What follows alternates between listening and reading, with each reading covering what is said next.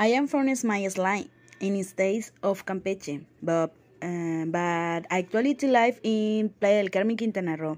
A very calm and quiet neighborhood. My house is in front of an OXXO next to the entrance booth and behind um, Chedraui.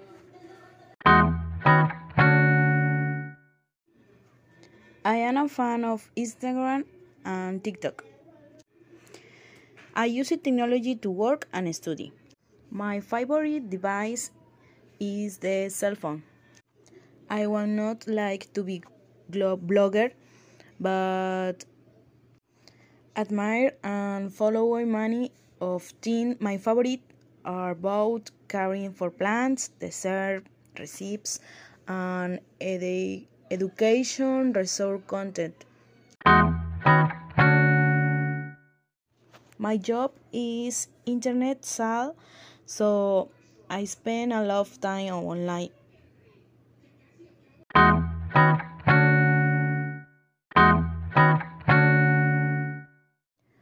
I am not very fitness person, but I like jump rope and go for a run.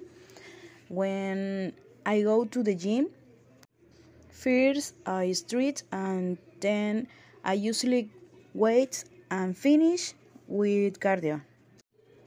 One of exercise that I do at the gym is very hard.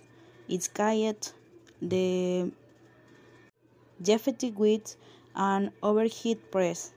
You stand with your feet on the floor. Then your lift the weight up to your chest. You you hold it there for about five seconds. Then you bend your knees and push the weight up above your head.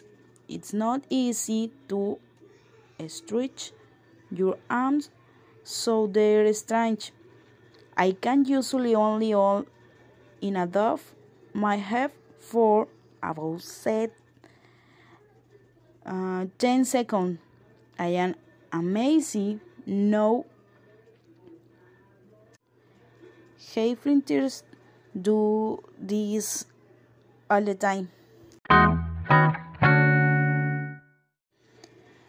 As for food, I am not very early, but I often take care myself. My favorite food is pizza. I love to prepare home churros. I prepare it like this.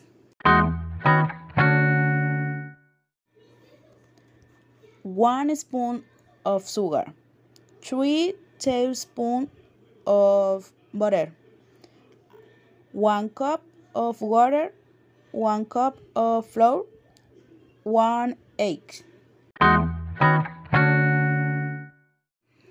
The water is boiled with the butter and the sugar is removed from the heat and the flour is added. It is mixed for 2 minutes and left to rest for 5. The eggs is added until well incorporated. The mix, mixture is bought in uh, churrera. To shape it and fry in a bond or when removed from the wall, they are passed through sugar and cinnamon to taste. Oh, thank you.